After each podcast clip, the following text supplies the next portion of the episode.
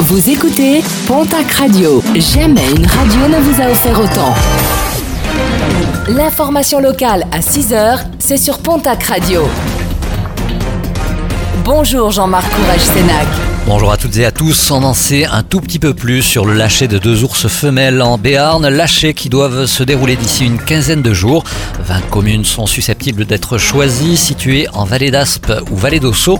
Le site choisi sera en tout cas très protégé. Pour éviter tout débordement, les accès seront sécurisés. Les pistes qui permettront d'arriver en voiture sur le site seront notamment fermées. Fermetures effectives quelques heures avant le lâcher, avant de se poursuivre au moins 24 heures après. L'automne est déjà là et l'hiver approche. Il est temps de passer à la vaccination contre la grippe. L'Occitanie et la Nouvelle-Aquitaine font partie avec Auvergne-Rhône-Alpes et Hauts-de-France des quatre régions retenues par le ministère des Solidarités et de la Santé pour participer à l'expérimentation de la vaccination contre la grippe saisonnière par les pharmaciens d'officine.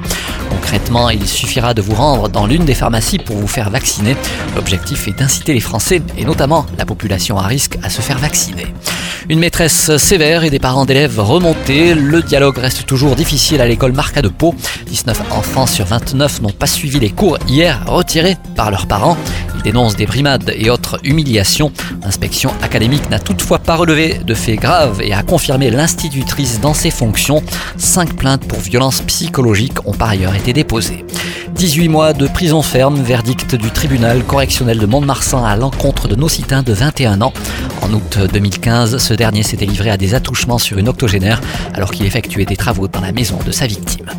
Une réunion de concertation jeudi sur l'avenir du train en Aquitaine. Rendez-vous est donné à la mairie d'Artix à 18h20. Le vice-président de la région Nouvelle-Aquitaine en charge des transports animera un comité de ligne TER Pau, Bedouce, Bordeaux, Tarbes et Bayonne-Pau. Et puis le bon goût à l'honneur ce week-end à Tarbes à l'occasion de la tenue de la 14e édition du Salon Terroir, un salon dédié à l'art et à la gastronomie, aux échanges et démonstrations de savoir-faire dans différents métiers et mise en valeur du fait main. L'entrée est par ailleurs gratuite.